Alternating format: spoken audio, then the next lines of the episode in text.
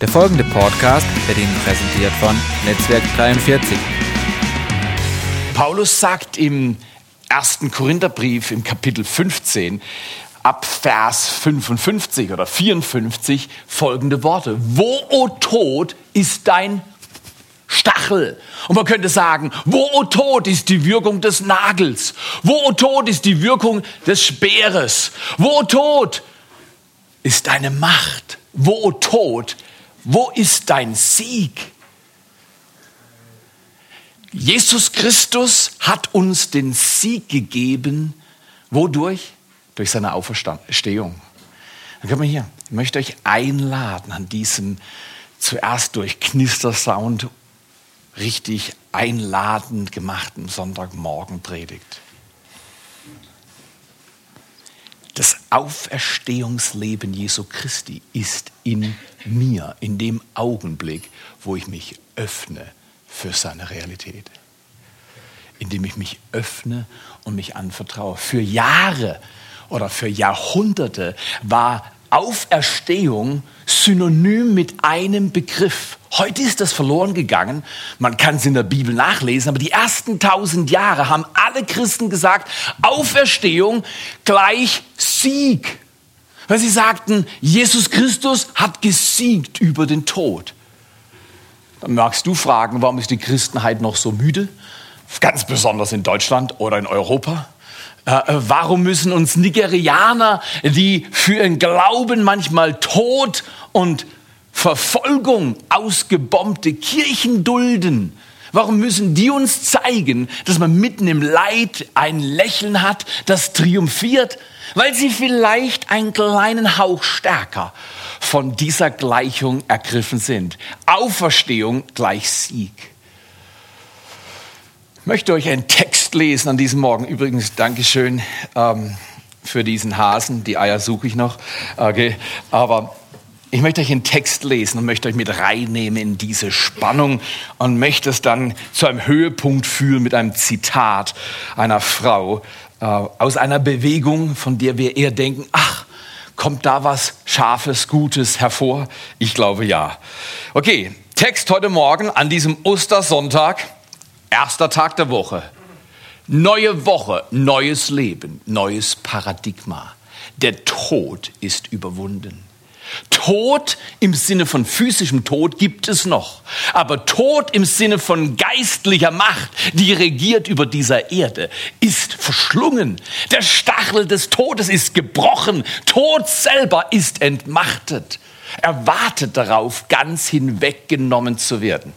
Ist das nicht ein Gedanke? Tod ist auf dem absteigenden Ast. Tod ist entmachtet. Das in dieser Welt zu verstehen, ist eine Herausforderung. Das kann ich in euren Gesichtern sehen.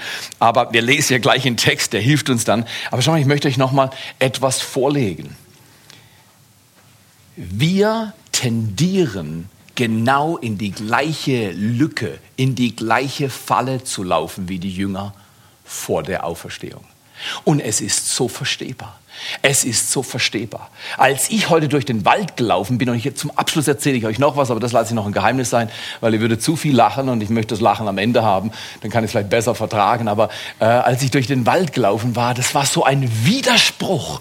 Schnee am Ostersonntag. Gut, das ist nicht das erste Mal in meinem Leben, dass ich hier auf 900 Meter Schnee an Ostern gehabt habe. Es gab schon mal einen Ostersonntag, wo wir durch Schneematsch bis zum Knöchel gelaufen sind. Für all die, die zum Gottesdienst kommen wollen. Eine echte Strafe. Aber ist es nicht so, dass manches Mal das Leben ein Widerstand hier in dein Leben reinlegt und du deinen Glauben aktivierst? Es ist so, Auferstehung ist eine Realität. Und die kann man mit keinem Wort besser beschreiben als dem Wort Sieg. Sieg. Wir laufen nicht mehr davon oder wie manche sagen, das ist doch zum Davonlaufen, sondern wir laufen hin zu Jesus, hin zu einem Auferstandenen und von ihm laufen wir in einer ganz neuen Richtung. Matthäus 28, Kapitel 28 im Matthäus-Evangelium und da von Vers 1. Aber nach dem Sabbat In der Morgendämmerung des ersten Wochentages kam Maria Magdalena und die andere Maria, um das Grab, das Grab zu besehen, und die Männer schliefen aus. Ach, das steht ja gar nicht hier drin. Okay, muss wohl meine Privatübersetzung gewesen sein. Okay, ich mache weiter. Vers 2. Ist schon erstaunlich, oder? Also wir Männer, wir haben es an Ostern besonders schwer. Ich sage es einmal schon mal von vornherein. Äh, die Frauen kommen besser weg. Für alle, die Bibel regelmäßig lesen, die Frauen kommen besser weg. Nicht, weil Gott die Frauen mehr mag, überhaupt keine Frage. Gott mag seine ganze Schöpfung, Männer und Frauen. Aber bei der Auferstehung und auch am Kreuz, wir lesen, dass die Frauen die längsten waren, die am Kreuz ausgehalten haben. Da gab es ein paar Jünger, die an diesen, in diesen Tagen besonders schlecht wegkamen. Sie waren, also, die haben den falschen Jog gemacht. Die sind davon gelaufen. Ja. Das war kein guter Tag wegzulaufen. Aber die Frauen haben ausgehalten. Das Erstaunliche ist, sie konnten den Morgen des neuen Tages nicht abwarten. Zugegebenermaßen nicht aus der richtigen Motivation. Aber sie konnten ihn nicht abwarten. Sie haben den Sabbat abgewartet. Am neuen Tag, dem ersten Tag der Woche, unserem Sonntag, liefen sie zwar geblendet durch Unglauben, aber mit einer inneren Treue, um nach dem toten Jesus zu schauen. Muss man doch sagen, oder? Und die Frauen waren dann nicht nur die von Unglauben gehaltenen und von Trauer überwältigten, sondern diese Frauen waren die ersten Zeugen der Auferstehung und haben es den Männern verkündigt. Okay, die zwei, da kommt Maria zum Grab, um es zu besehen. Und siehe, da geschah ein großes Erdbeben, denn ein Engel des Herrn, ein Engel des Herrn kam aus dem Himmel herab, trat hinzu, wälzte den Stein weg und setzte sich darauf. Ihr müsst verstehen, nach Karfreitag hat man Jesus, er ist sehr früh verstorben, Pilatus wollte zuerst nicht glauben, aber er ist sehr früh verstorben. Seinen anderen Kollegen am Kreuz rechts und links hat man die, Knö die, also die Beine gebrochen, um einen Tod zu beschleunigen. Wenn du dich nicht mehr aufrichten kannst am Kreuz, fällt dir das Atmen noch schwerer. Unter diesem Umstand eh eine Tortur ohne Gleichen. Und durch das Gebrochen, also das Brechen der Beine führst du den Tod dann schnell herbei. Jesus war schon tot. Man hat diesen bestätigt durch den Speerstich. Dann kam Blut und Wasser raus. Jeder Mediziner wird dir sagen, das ist ein Indiz, dass der Mensch verstorben ist. Danach nahm man diesen, Josef von Arimathea hat darum gebeten, diesen Leichnam, diesen vollkommenen, geschundenen Körper, diesen blutverschmierten, dreckigen Körper, dieses grandiosen Jesus, dieses Hoffnungsträgers von Galiläa, nahm man und wickelte ihn in ein Tuch. Die Story war zu Ende. Das Böse hat gesiegt. Rom hat wieder gezeigt, dass der Faust von Rom niemand entweicht. Man trug ihn in eine neu gehauene Gruft. Ein Grab nicht wie bei uns 1,80 tiefer oder mit der Urne vielleicht einen Meter, keine Ahnung, äh, runtergelassen, sondern ein Grab aus Stein gehauen, eine Gruft. In diese Gruft hat man ihn gelegt und man hat einen Stein davor gerollt. Man schätzt, Theologen, Wissenschaftler, Archäologen sagen, die sich auskennen mit der Zeit und dem Brauchtum, dass so ein Stein locker eine Tonne oder eineinhalb Tonnen gewogen hat. Also ihr lieben Frauen, wir ehren euch für euren Versuch, zum toten Körper von Jesus zu gehen, aber ihr könnt den Stein nicht wegrollen. Der Stein war schon mal die erste Blockade, in die sie hineingelaufen wären. Man muss sich die Gefühle vorstellen. Du musst dir die Gefühle vorstellen, weil dann holt es dich ab. Weil du denkst manchmal auch, wie ich heute Morgen beim Laufen, heute ist Ostersonntag und es ist frischer Schnee im Wald. Das kann doch nicht sein. Es muss doch jetzt früher kommen. Es muss doch jetzt wärmer werden. Es muss doch besser werden. Hast du nicht auch schon gesagt in deinem Leben? Es muss doch jetzt endlich besser werden. Wir alle hungern nach Auferstehung. Wir hungern. Der, der, der Schöpferatem, der in uns ist, sagt uns kein Mensch. Kann sagen, ja, das weil der Mensch ein bisschen religiös ist, weil er eine Krücke braucht, er braucht was zum Stützen. Dann sage ich, weil vollkommen, vollkommen verirrt, ihr lieben Menschen, die sagen, der Mensch braucht religiöse Krücken. Nein, der Mensch ist Geist zuerst und dann Seele und Körper. Und sein Geist vollkommen ohne Information über Gott und seine Herrlichkeit sucht nach Geist, sucht nach Realität und kommt erst zur Ruhe, wie Augustinus es sagte, wenn man ruht bei ihm. Aber könnte es einen schlimmeren Tag gegeben haben als Karfreitag? Blut, Trauer, Schmerz. Trag du mal den toten Körper von Jesus in eine Gruft. Tu das mal. Der, der auf dem Berg gepredigt hat und Tausendem zugehört, der, der dem Wind geboten hat und er war still, der, der Tote auferweckt hat und sie waren zurück im Leben, er, der Kranke geheilt hat, zuhauf. Er lag jetzt in der Gruft und er war tot, gewickelt in ein Leintuch, Blut verschmiert. Eine Szene zum Fortlaufen. Ist Gott nicht unglaublich weise? Er holt uns Menschen, die so Gefühle haben wie, es ist zum Fortlaufen. Ich habe keinen Bock mehr weiterzumachen. Er holt uns ab, indem er seinen Sohn genau erleben lässt, was die ganze Bandbreite menschlichen Leids und Widerspruchs und Schmerz alles erfahrbar macht. Ist das nicht ein grandioser Gott? Dieser Gott erspart seinem Sohn aber auch nicht ein i-Pünkelchen von dem, was an Schmerz auf dieser Erde erfahrbar ist. Allerdings, wer keine Offenbarung hat, wie wir das an Karfreitagabend gehört haben, wer keine Offenbarung hat, wer das Klopfen Gottes an seiner Herzenstür noch nicht vernommen hat, der sieht nur Depression, der sieht nur Tod. Vollkommen richtig. Das war, was man sehen konnte an Karfreitag. Ein jämmerlich veränderter Befreiungsprediger. Einer, der die Hoffnung geschürt hat und jetzt selber ausgelöscht wurde. Was soll man da glauben? Und Petrus hat es schon vorher erfahren, oder? Er sagte großartig, ich werde dich nie verleugnen, lieber sterbe ich mit dir. Und was macht er dann? Oder soll ich sagen, was machen wir oft dann? Widersprüchlich leben wir unser Leben. Vollkommen widersprüchlich. Und jetzt, und wir wissen ja schon was. Wir wissen ja schon, welchen Tag wir heute feiern. Das ist schon 2000 Jahre bald her. Und trotzdem widersprüchlich. Ist das nicht eine Qual, mit unserem eigenen Widerspruch manchmal zu leben? Ist es nicht manchmal schmerzlich zu sagen, ja, wenn es so ist, warum geschieht es dann nicht mehr? Wisst ihr wieso? Weil Gott auch uns das Vorrecht gibt, im Glauben stark zu werden. Der Glaube kann den Zweifel überwinden, aber er muss es nicht. Gott will, dass du ihn überwindest, aber du hast die Freiheit, im Widerspruch des Sichtbaren deinen Glauben auf das unsichtbar Ewige zu richten. Das ist das Vorrecht eines jeden Menschen. Aber ihr Lieben, ist es nicht also ich habe noch nicht so viel tote Menschen gesehen. Ich habe noch nicht so viele Menschen in den letzten Augen begleitet. Aber Teil meiner beruflichen Herausforderung ist es auch in solchen Tagen da zu sein. Und ich sage euch, es war nie etwas, was ich lange sehen wollte. Es war nie etwas, was ich lange untersuchen wollte. Tod ist tödlich. Tod ist schrecklich.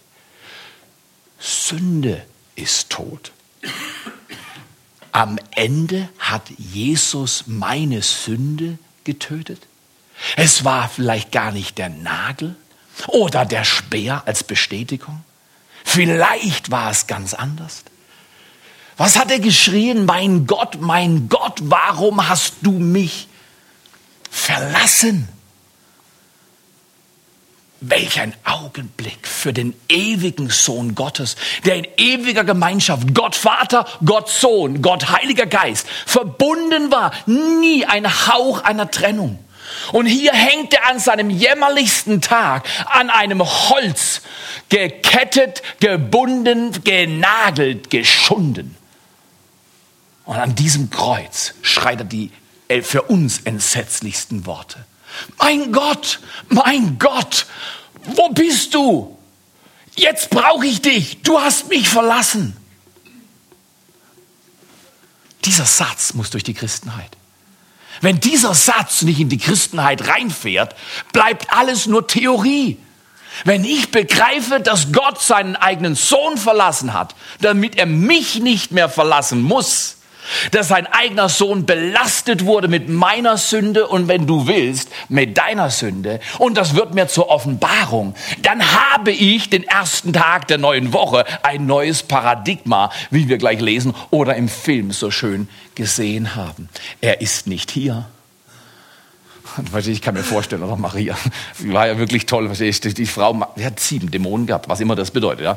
Aber sie, sie wurde befreit. Und vorher und nachher war es so brutal unterschiedlich. Das war der Hammer. Die hat Befreiung erlebt. Die hat erlebt, dass Jesus Christus machtvoll war. Die kannte diesen Jesus. Die blieb an ihm dran. Wie andere Frauen und auch ein paar Männer. Johannes hat dem Tag eigentlich auch eine gute Figur abgegeben. Aber äh, er ist nicht hier. Kann sie sehen. Ja, jetzt mach nicht dumm rum. Wo hast du ihn hingelegt? Kann, kann, ich kann das förmlich sehen. Wenn ich mir dieses ganze Geschehen anschaue, dann, dann weißt, ich, ich glaube, sie war auch an der Kante. Ich glaube, sie waren an der Kante. Alle Christen, die noch keine Christen waren, weil es die noch nicht gab. Man nannte sie anders, man nannte sie Jünger Jesu. Alle Jünger Jesu waren an der Kante in dieser Zeit. Kannst du dir das vorstellen? Die waren an der Kante. Warst du schon mal an der Kante? Warst du schon mal kurz davor, alles fortzuschmeißen, alles aufzugeben? Und dann, dann suchst du was. Du suchst nicht nur was, du suchst ihn. Und dann sagt irgendjemand leuchtend hin oder her, er ist nicht hier. Könntest du dir vorstellen, du wirst leicht aggressiv? Also wenn er nicht hier ist, sag mir, wo er ist. Dehne ich hier den Schriftbefund zu stark? Ich glaube nicht. Und ich kann fast, also ich bilde mir ein, die Augen des Engels sehen zu können. Ich, also ich bilde mir das so ein, ich stelle mir das so vor, so leuchtend, dass du die Gestalt nicht näher anschauen willst. Daran hätte sie aufmerken müssen. Das war übernatürlich. Das war nicht mehr Blut, Schmutz, Schmerz, Trauer, Depression. Das war schon der erste Tag der neuen Woche. Wo hast du ihn hingelegt? Weißt, die hatte gedacht, ja, der erste Tag ist, die Gärtner kommen, die räumen wieder alles auf, die haben mir meinen Jesus geklaut, gib ihn wieder her.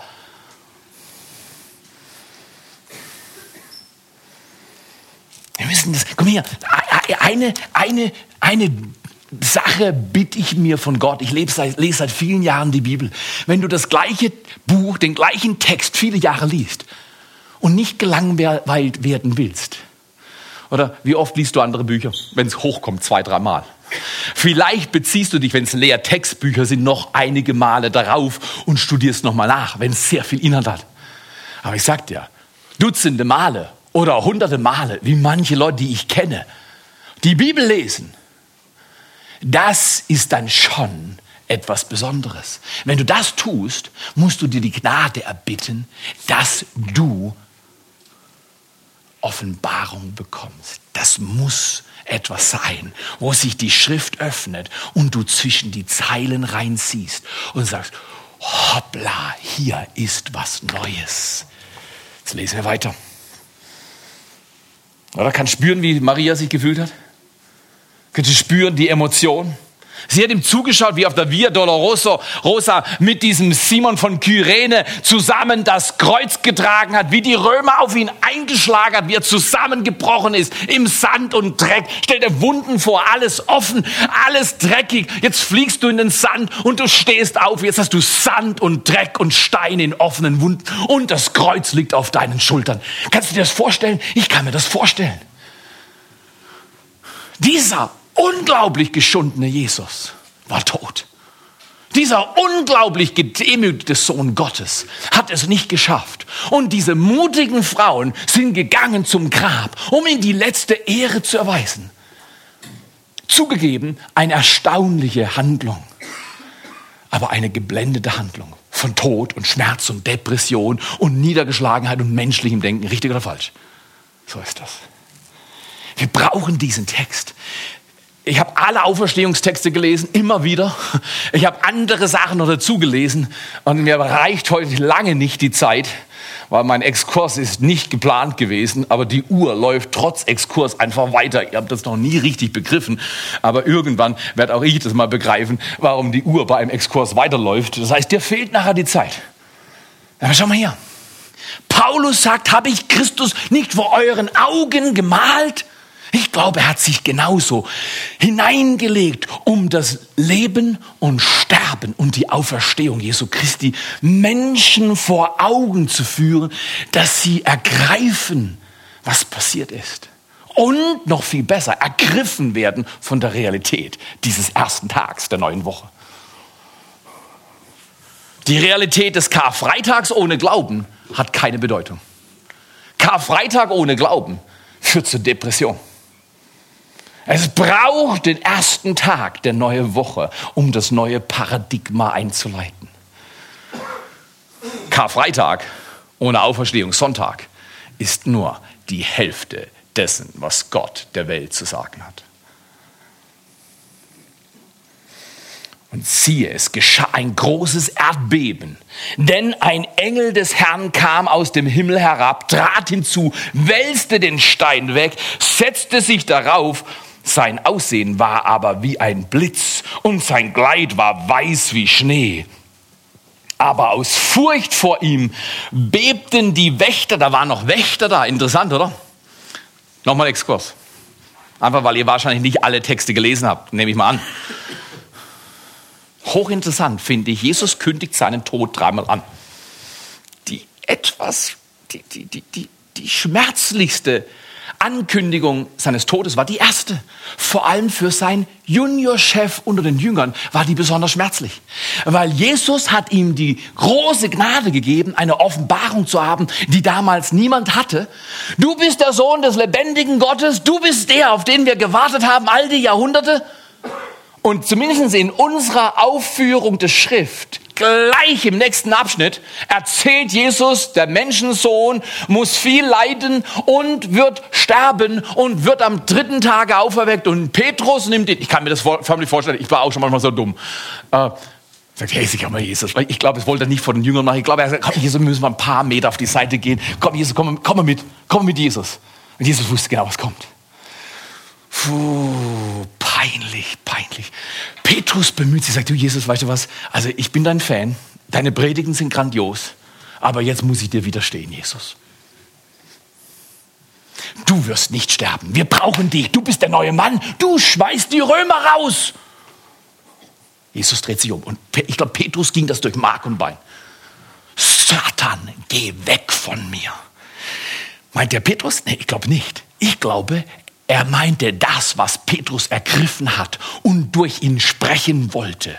Und er sagt, Teufel, das bist du. Du willst mich vom Kreuz fernhalten. Ich lasse das nicht zu. Okay, erste Ankündigung, zweite Ankündigung, dritte Ankündigung, Bildsprache. Der Tempel wurde aufgebaut und ich werde ihn niederreißen und nach drei Tagen wieder werde ich ihn wieder aufbauen.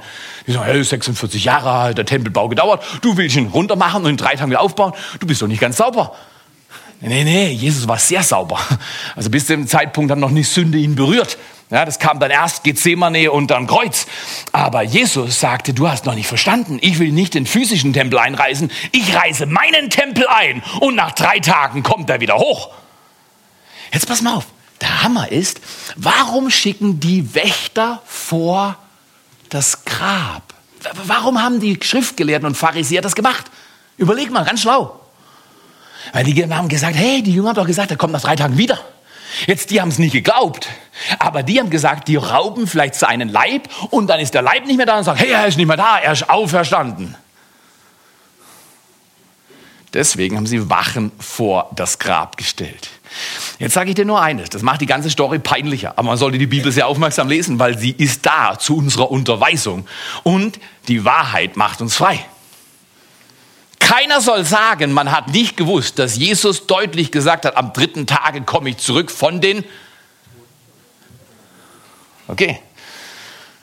Liebe Frauen, spätestens bei den Wächtern sollte euch ein Licht aufgegangen sein. Spätestens als der Stein vor dem Tor, also vor diesem Eingang zum Grab nicht mehr da war, sollte euch etwas aufgefallen sein. Hier ist was anders. Vielleicht ist es doch so, wie er gesagt hat. Aber die waren so überkommen von der Depression. Und wisst ihr was? Ich glaube, das liegt auf unserem Land. Ich glaube, es liegt auf unserem Land. Auf unserem Land liegt eine Decke von Depression. Auf unserem Land liegt eine Decke von Schwere, weil wir über 250 Jahre oder mehr gesagt haben, Bildung ist die Wahrheit. Wissen ist die Lösung. Wir müssen nur mehr Bildung und Wissen haben. Die westliche Welt hat sich ans Wissen verkauft. Und was ist passiert? Die Kirchen sind leer. Und die Christen sind zu. Und wir brauchen, dass Gott nochmal über unserem Land die Decke wegnimmt. Richtig? Das nennt man Erweckung in der Bibel.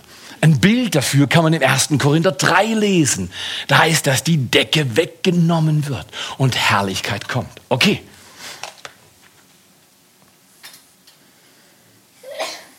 Gesundheit. Das ist wichtig. Nie kann man das besser sagen als am Auferstehungssonntag. Der Stein war weg, sein Ansehen war wie ein Blitz und sein Kleid weiß wie Schnee. Aber aus Furcht vor ihm bebten die Wächter. Die waren arme Säcke an dem Tag, oder? Die waren, die waren, die waren, das war der falsche Tag, vor einem Grab zu stehen. Ich kann es dir erzählen. Weil die hatten keinen blassen Schimmer, was da lief. Und die waren richtig schlecht bestellt zur falschen Zeit. Aber wir lesen nachher, sie haben ziemlich viel Geld dafür bekommen. Also im Nachhinein war es dann wieder gut, aber besser wäre es gewesen, sie hätten erkannt, worum es da geht, oder? Weil das Geld war schnell weg. Aber die Wächter lagen wie Tote. Der Engel aber begann und sprach zu den Frauen, fürchtet euch nicht. Immer wenn Gott kommt, sagt er immer das Gleiche, fürchtet dich nicht. Warum? Weil es eine theoretische Möglichkeit gäbe, dass der Mensch sich fürchtet. Einfach nur theoretisch. Und deswegen einfach für diese Überlegung gewährt Gott so, ein, so eine Phrase, fürchte dich nicht, oder? Es ist existenziell notwendig, dass der Mensch hört von Gott, seinem Schöpfer. Er, er, alles ist cool. Ich lebe. Und ich werde nie wieder vom Tod berührt werden in aller Ewigkeit. Fürchte dich nicht, mein Kind. Ich bin versucht, was zu erzählen, aber ich habe schon genug Exkurse gemacht. Ich verwehre mir diesen. Der Engel begann und sprach zu den Frauen, fürchtet euch nicht, denn ich weiß, dass ihr Jesus, den Gekreuzigten, sucht. Der Engel war schlau. Und jetzt kommen diese Worte. Bei mir sind sie grün. Für heute sind sie grün. Ja. Ah, ich liebe das. Er ist nicht hier. Dann sag mir, wo er ist. nee, nee. Der Engel sagt nochmal, er ist nicht hier. Er ist auferstanden. Und er konnte sich den Zusatz nicht verkneifen. Ich glaube, Engel haben manchmal auch Spaß. Weil, ja, weil die, die, wissen alles, was läuft und die Menschen hier, äh, und, und, und, er ist nicht hier, er ist auferstanden. Und dann, ich glaube, das war der Humor, genau wie er gesagt hat, Ihr hättet es wissen können. Das war bekannte Info. Das war nichts Neues. Ihr seid einfach nur voller Unglauben.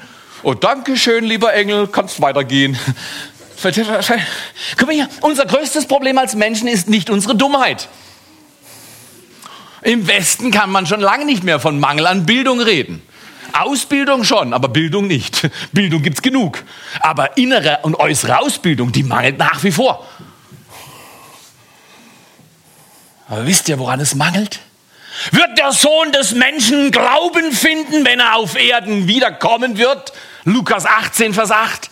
Wird er Glauben finden? Weißt du was? Deswegen gehe ich viel laufen.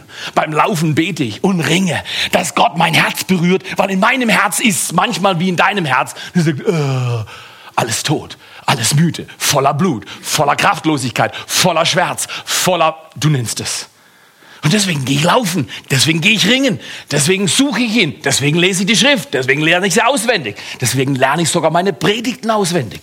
Also zum Teil Kernsätze und schmeiß dann das, was ich auswendig gelernt habe, wieder weg und sag Neues. Er ist nicht hier, denn er ist auferweckt, genau wie er gesagt hat. kommt her. Jetzt wieder den, der Engel hat ja keine Autorität. Der Engel konnte nicht sagen, hey Jesus, komm jetzt mal her. Nee, nee. Die Engel sind dem Befehl Gottes verfügbar, aber nicht umgekehrt. Gott, Gott ist nicht dem Engel verfügbar. Aber der Engel hat sich wirklich bemüht, hat einen guten Job gemacht an dem Tag, oder? Er sagt, guck doch mal da rein. Guck doch mal das leere Grab an. Guck doch mal mich an. Ich bin nicht einfach der Gärtner oder sein Kollege. Das ist die Stätte, wo er gelegen hat. Vergangenheit. Der Tod war Vergangenheit. Der Stachel ist gebrochen. Tod ist besiegt. Macht ist offenbar geworden. Und jetzt kommt der Engel macht gleich, kratzt die Kurve und geht schnell hin und sagt seinen Jüngern. Gott sei Dank nennt er sie noch seinen Jüngern. Er nennt sie nicht die davongelaufenen. Sie sind noch seine Jünger. Ist das nicht grandios? Wenn du Fehler machst, bist du noch sein Jünger. Wenn du versagst, bist du noch in seiner Liebe, wie wir beim Karfreitag gesagt haben. Ich mag die. Er mag dich trotz allem. Er mag mich trotz allem. Sag seinen Jüngern, dass er von den Toten auferweckt worden ist. Und siehe, er geht vor euch her hin nach Galiläa. Also ihr werdet ihn sehen. Gott hat es aber noch besser gemacht, er war sehr gnädig. Sie mussten nicht erst nach Galiläa laufen. Wir wissen, der Tag hat nicht sein Ende gefunden, ohne das grandiose Leben selber sichtbar zu machen, auch vor diesen glaubensstarken Jüngern. Ihr werdet ihn sehen. Siehe, habt ihr Spaß? Okay. Siehe, ich habe es euch gesagt. Wieder Bestätigung. Und jetzt pass auf. Sie gingen schnell von der Gruft weg und das ist die Realität bis zum heutigen Tage. Da steht mit Furcht und großer Freude. Ein Psychologe hat mal gesagt, der Mensch wird seine Angst nie ganz los, aber sie kann kleiner werden.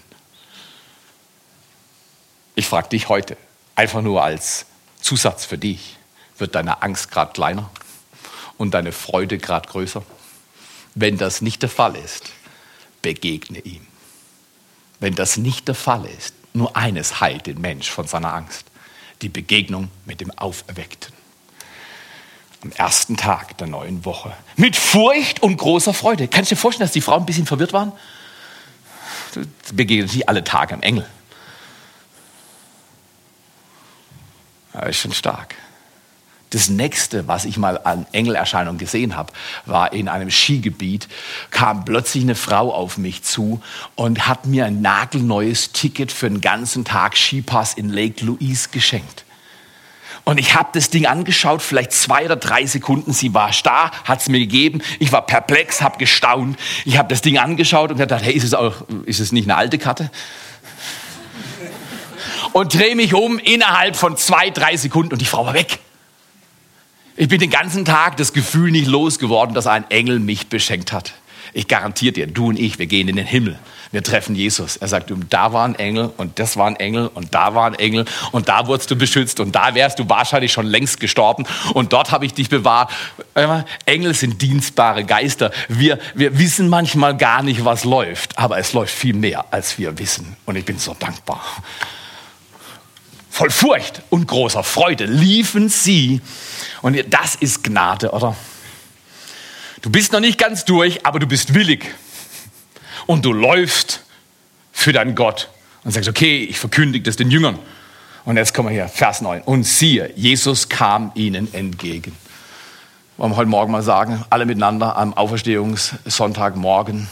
Jesus, komm mir bitte entgegen. Wäre das ein gutes Bekenntnis? Jesus, komm mir auch bitte entgegen. Ich brauche das, Jesus. Und Jesus kam ihnen entgegen und sprach, ich finde das so stark, seid gegrüßt. Er hat gut grüßen, oder? Der klare Fall. Er ist durch. Wir haben es noch vor uns, aber er ist durch. Seid gegrüßt, sie aber traten zu ihm, umfassten seine Füße und warfen sich vor ihm nieder. Da spricht Jesus zu ihnen, fürchtet euch nicht, das ist erstaunlich. Der ganze Himmel spricht zur Menschheit, fürchte dich nicht. Warum wohl? Fürchtet euch nicht. Und wiederum, geht hin, verkündigt meinen Brüdern, interessant, er nennt sie seine Brüder. Oh, was ein gnädiger Gott. Wir versagen und er nennt uns seine Brüder. Verkündet meinen Brüdern, dass sie hingehen nach Galiläa und dort werden sie mich sehen. Zum Abschluss. Selten lese ich einen Text und muss zum Abschluss kommen. Es gibt zwei Paradigmen. Es gibt zwei Muster. Es gibt zwei Lebensweisen. Es gibt zwei Wege, das Leben zu leben in dieser Zeit. Das erste Paradigma, das erste Muster ist das, er ist nicht hier. Du suchst den Lebenden unter den Toten, wie es im Lukas-Evangelium heißt. Das ist das eine Paradigma, das ist logisch. Du hast so viel Tod und so viel Frustration und so viel Eigenwilligkeit und so viel Menschenschwäche und Schmerz erlebt, dass du sagst, das ist halt, was auf dieser Erde möglich ist und du suchst den Lebenden bei den Toten. Das ist aber keine gute Suche. Das ist das Paradigma. Er ist nicht hier. Das ist Tod. Das ist Enttäuschung. Das ist Vorwurf. Das ist Selbstsucht. All diese Dinge, das ist Sünde. Dieses Paradigma gibt uns nicht viel. Eigentlich ist dann das Christentum eine Moralreligion. Du sollst das tun und streng dich an und sei ein guter Mensch und vielleicht irgendwann, irgendwie, vielleicht kommst du in den Himmel. Das Christentum ist was anderes. Es ist keine Moralreligion. Tu und tu nicht. Es ist eine Begegnung mit einem vom Tod auferstandenen Sohn Gottes, der alles überwunden hat, der Mensch war wie wir, begrenzt wie wir, aber ohne Sünde. Und mit dieser Qualifikation hat er sich an unsere Sünde rangemacht, an diesem. Man sagt zwar im Englischen und Holländischen, es ist ein guter Freitag, aber ich sage euch, für ihn war es kein guter Freitag. Mein Gott, mein Gott, warum hast du mich verlassen? Kannst du das vorstellen? Ich kann mich erinnern, ich war mal auf der Messe in Freiburg und auf der Messe gab es für mich zwei Dinge, die mich scharf gemacht haben. Boxauto und Zuckerwatte. Und auf einem, Exkurse sind für mich typisch, meine Persönlichkeit, das hast du schon verstanden, oder? Auf einem meiner Exkurse abseits der sicheren Hand meiner Mutter, weil ich musste, ich habe doch keine Zuckerwatte gehabt, also musste ich die Zuckerwatte suchen, oder? Schlau wie ich bin, oder? Zuckerwatte ist ein Programm. Messe, Kirmes gibt's nicht ohne Zuckerwatte. War ich unterwegs und auf meiner Pirsch, ich dachte, ich habe mich schon gesehen, mit Zuckerwatte und im Boxauto sitzend. Das war das Höchste. Hab ich meine Mutter verloren. Und ich sag dir, Furcht kriecht in ein kleines Kinderherz. Gerade noch so stark, Großklappe, kann ich alles alleine. Und plötzlich ist die Mutter weg und die Geschwister. Also ich hätte es ein Wort gesagt, das ich lieber nicht sage. Ich hatte Osterpredigt oder sollte man gewisse Worte nicht sagen. Aber ich habe es wahrscheinlich fast so gesagt. Um Himmels Willen, wo ist die Mutter? Vergesst die Zuckerwatte, lass das Boxauto. Wo ist die Mutter? Wenn ich als Mensch den Schmerz der Abwesenheit von Schutz, Geborgenheit und Liebe so ängstigend spüren kann, Kannst du dir vorstellen, dass der Sohn Gottes, der aus der Gegenwart Gottes gerissen wird wegen meiner und deiner Sünde, dass er schreien kann, mein Gott, mein Gott, warum hast du mich verlassen? Ich glaube ja. Dieser Jesus hat alles genommen und er hat alles geschafft. Er hat alles geschafft. Es gibt zwei Paradigmen, zwei Muster.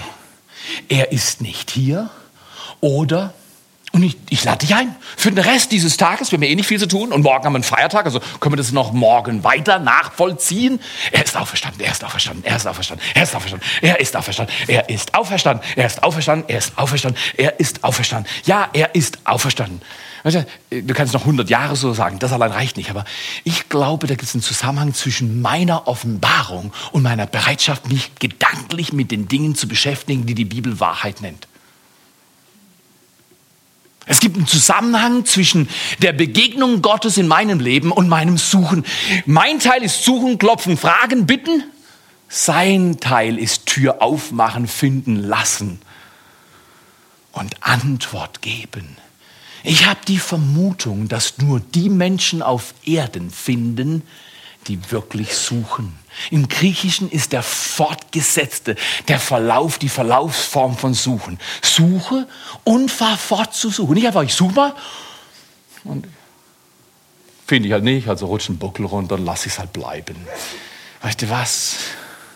Es gab einen Tag, das war einer der schrecklichsten Tage im letzten Jahrzehnt, da ist Jonas gestorben, der Sohn von Hubert und Irene. Das ging mir mehr als schräg durch mein ganzes Leben. Wochen und Monate, über, kann sagen sogar mehrere Jahre, war ich sein Freund geworden, habe ihn besucht, habe zugeschaut, wie sein Körper schwächer wurde und schwächer wurde und schwächer wurde und schwächer wurde, wie die ganze Situation eskalierte und er schließlich tot war. Bin ich dankbar, dass er sein Glauben bewahrt hat. Er hat unter diesem neuen Paradigma schon gelebt. Er ist auferstanden. Seine Eltern hat das viel gekostet. Seine Geschwister hat das viel gekostet. Aber alle sind dabei. Die Familie glaubt, weil sie weiß, wir leben im neuen Muster. Im alten Muster ist Schmerz plus Hoffnungslosigkeit. Im neuen Muster ist Schmerz plus Hoffnung. Ihr seht, die Konstante liegt beim Schmerz. In dieser Welt kann kein Christ laufen, der sagt, aber Jesus, nimm mir allen Schmerz. Du bist ja jetzt auferstanden. Nee, Jesus sagt, folge mir nach und nimm dein Kreuz auf dich. Das ist nicht nur lustig, aber das ist Gottes Paradigma, das Auferstehungsmuster. Ich möchte euch einladen. Es gibt die Sprache des Todes, die sagt Vorwurf, Enttäuschung, Bitterkeit. Du hast nicht, du solltest. Warum kannst du nicht endlich mal? Ich zwing dich jetzt, du musst. Du kannst es führen, wie du willst. Du kannst auf Versagen anderer schauen und sagen, du, die haben versagt und die sollten eigentlich nicht. Das ist das alte Paradigma. Das ist, er ist nicht hier. Das ist die Sprache des Todes. Und dann gibt es noch eine andere Sprache, das ist die Sprache des ersten Tags der neuen Woche. Das ist das Paradigma der Auferstehung. Das Siegesparadigma, das Muster des Lebens für jeden Menschen, der Jesus Christus folgt. Zu vertrauen, zuversichtlich zu sein, zu hoffen, nochmal zu glauben, festzuhalten, geduldig zu sein, in seinem Wort zu lesen, bis die Schrift mich liest und mein Leben öffnet. Das ist das Muster. Die Orthodoxen, damit schließe ich jetzt wirklich, zweiter Schluss vielleicht, an Ostern darf er predigen, oder? Also, Entschuldigung, an Ostern ich predigen darf. Die Orthodoxen und da im Besonderen eine Frau, Federico, ich dachte ein Mann, aber ich habe heute Morgen nochmal gegoogelt und habe festgestellt, meine Annahme, dass es ein Mann war, war falsch. Aber das Zitat, was ich gestern losgehabt war richtig. Ähm, eine Federico Matthews Green hat folgenden Satz losgelassen. In der orthodoxen Glaubensprägung ist das zentrale Wort für Auferstehung Sieg. Und in unseren traditionellen Bildern ist deswegen der Glaube vibrierend, geräuschstark und macht sich immer wieder Raum für einen triumphalen Siegesschrei. Kannst du dir vorstellen, warum ich so ein Ding mag, oder? Wenn ich sowas lese, das, das berührt mich. Was sagt sie? Auferstehung ist Sieg. Auch wenn du es noch nicht fühlst. Und es ist vibrierend, geräuschstark und macht Raum für einen triumphalen Siegesschrei. Ich habe noch von einem Pfarrer gelesen, der in Nigeria dient.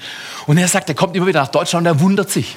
Wie auch in Köln der sonst eigentlich recht der Freude verbundenen Volksgruppe äh, zu einer gewissen Jahreszeit, ähm, auch in Köln sehr viel Depression und Niedergeschlagenheit ist. Und er sagt, ich verstehe nicht, warum sie bei uns die Kirchen abbrennen, die Christen ermorden und schlachten und die Leute dankbar sind und jubeln und tanzen und lachen und warum Deutschland, wo so viel Reichtum und so viel Wohlstand ist und keine Gefahr weit und breit, die Christen bedrückt sind. Der zentrale Begriff für Auferstehung ist Sieg. Und die zentral traditionellen Bilder in unserem Glauben sprechen von Vibrieren, Geräuschstärke und einem triumphalen Siegesschrei. Ich lade euch ein. Ich werde heute nicht schreien. Ich kann es gut vertragen. Aber ich lade euch ein, geht heute nach Hause Lauft durch den Wald, vielleicht noch bevor ihr nach Hause geht, und schaut euch nochmal den Schnee an. Weil dann seid ihr dankbar, wenn ihr tiefer fahrt und tiefer wohnt. weil bei euch ist schon Sommer. Aber das ist das jährliche Spiel hier oben auf dem Berg. Du musst mehr Glauben haben, im Berg zu leben, ja, weil da geht's länger kalt. Ja. Aber das, mach das nochmal und dann geht durch den Wald. Er ist auferstanden, er ist auferstanden, er ist auferstanden, er ist auferstanden, er ist auferstanden. Falls sich jemand erwischt, mach einfach weiter. Ein Fußgänger, ich bin heute durch den Wald gelaufen, Fußgänger sind mir begegnet. Ich habe sie richtig gut begrüßt, aber ich habe jetzt nicht gesagt, er ist auferstanden. Vielleicht bist du mutiger als ich. Er ist auferstanden. Ich glaube, Sie kriegen die Verbindung. Ach, Herr ist. Ach ja, das stimmt. Die Christen glauben, er ist auferstanden. Vielleicht ist gut. Okay. Alles klar. Letzter Schluss. Die Story, die ich die ganze Zeit erzählen wollte. Ich habe eine komische Angewohnheit. Bevor ich predige, gehe ich gern joggen und beten. So habe ich es auch heute Morgen gemacht. Ich habe noch eine dumme Angewohnheit. Ich nehme gern meine Predigten mit zum Joggen. Seitdem meine Knöchel geheilt sind, meine Knie geheilt sind, kann ich mir, also ich bin vorsichtig, meine Predigten zu lesen beim Joggen, aber ist schon vorgekommen, dass ich das gemacht habe. Ich lerne meine Sätze auswendig. Ich gehe nochmal über meine Punkte. Ich sage, Jesus, ist das gut oder ist das nicht gut? Kannst du mir helfen? Kannst du mir nochmal bestätigen, dies oder jenes? Und so, so, so arbeite ich mich durch meine Message. Mein Sohn war dabei, wir sind zu Hause gewesen. Ich klopfe den ganzen Walddreck von mir runter und will mich zum Duschen begeben halb elf, Viertel vor elf oder so. Plötzlich fasse ich in die Tasche. Handschuhe sind drin, die ich nicht brauchte. Mein iPod ist drin, den habe ich auch nicht wirklich gebraucht. Aber das, was ich wirklich brauchte, war nicht mehr drin. Meine Predigt war verloren gegangen. Jetzt, ich bin nicht der Typ, der unbedingt eine Predigt geschrieben braucht, wenn ich weiß, was ich sagen soll. Aber in dem Fall hatte ich mir super Kernsätze aufgeschrieben und ich war genug unwillig, die Predigt als verloren abzuschreiben. Also habe ich mich auf ein Fahrrad gesetzt, weil ich wusste, es wird knapp. Und bin die ganze Strecke genauso lächelnd wie du. So ein gewisses Maß an Furcht ähm, war schon in mir. Okay, das hast du noch nie geschafft. Du bist schon oft mit deiner Predigt durch den Wald gelaufen. Aber weißt du, die, die Analogie kam mir, das hat mich zum Schmunzeln veranlasst. Als Kind haben wir im Mooswald bei Freiburg immer Eier versteckt bekommen. Christliche Praxis, oder? Wir haben Eier versteckt im Mooswald und äh, Ostern, oder? Und meine Mama, tolle Frau, oder? Wunderbar, wird dieses Jahr 75, hat gesagt, so, Kinder sucht jetzt. Und mich kam mir vor wie im Mooswald. Ich habe jetzt keine Eier gesucht, sondern meine Predigt. Und ich bin an Passanten vorbei. Wenn ich denen meine Story erzählte, die hätten mich abgeschrieben und gesagt, der Prediger, den kannst du in den Schredder schicken. Ja? Also, wer ist schon so blöd und verliert seine Osterpredigt beim Joggen? Je länger ich bin, ich habe mir dann den Luxus gegönnt, ich wusste, ich bin zu spät, aber ich habe mir den Luxus gegönnt, ich bin die ganze Jogstrecke abgefahren, habe gesagt, Jesus, eines weiß ich, der Osterhase hilft mir nicht, der ist selber verloren. Ja, äh, aber wisst ihr was? Ich habe das Auferstehungsparadigma gefeiert.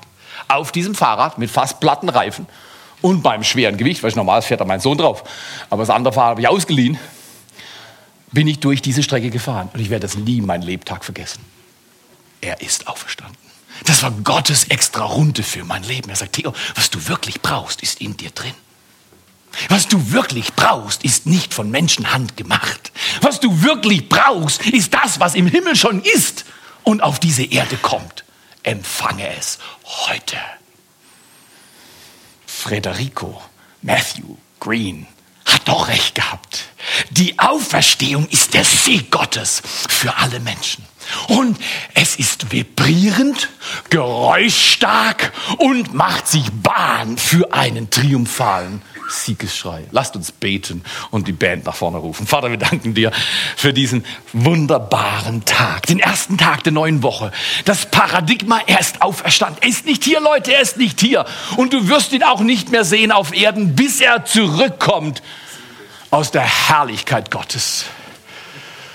Vater, wir danken dir dass du uns als Netzwerk 43 ergreifst mit einer tiefen Leidenschaft der Begegnung mit Jesus Christus. Einer tiefen Leidenschaft, ihm zu begegnen, dir zu begegnen, Jesus macht den Unterschied. Wenn wir nur sagen, ja, wir haben gehört, da gibt es den Jesus Christus und man sagt, der soll von den Toten auferstanden sein, das reicht nicht. Damit kommt man auf Erden nicht durch. Ich möchte euch heute Morgen fragen, oder schon heute Nachmittag. Die einzigste Predigt, die du jemals von mir gehört hast, die verloren gegangene Predigt, die nicht wiedergefunden wurde, besagt eines. Es gibt zwei Muster, unter denen man leben kann. Es gibt zwei Sprachen, die man sprechen kann. Die Sprache des Todes und die Sprache des Lebens. Das Muster, er ist nicht hier.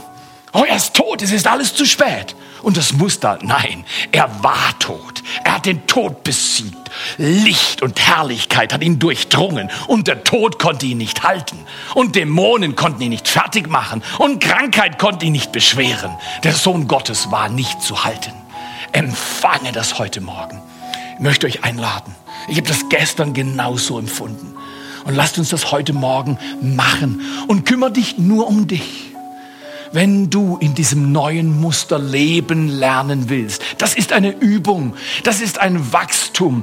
Das geht nicht von 0 auf 100, das braucht Zeit, das gleicht einem Marathon. Wenn du in diesem neuen Muster, er ist auferstanden, leben willst, dann steh doch jetzt auf. Und wenn du nicht aufstehen willst, bleib gerne sitzen, überhaupt keine aber wenn du sagst, das muss ich, das muss ich haben. Ich möchte darin leben lang. Steh doch auf, einfach vor deinem Gott.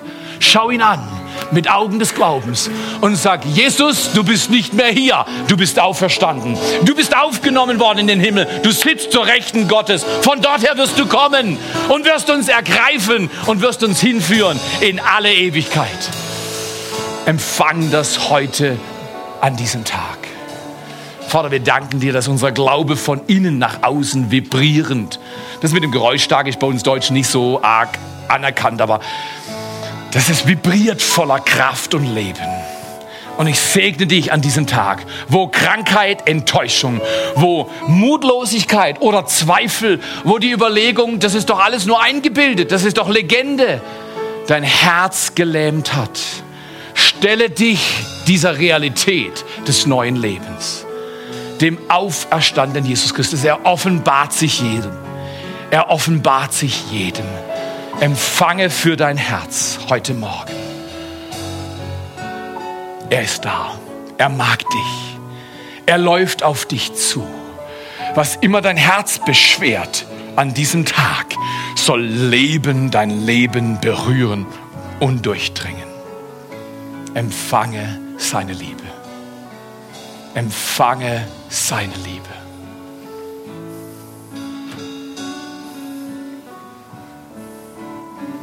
Vater, wir wollen näher kommen zu dir in Jesus Christus. Immer wieder näher zu dir. Komm du mit deiner Liebe an diesem Tag und erfüll uns mit neuer Kraft. In Jesu Namen. Amen.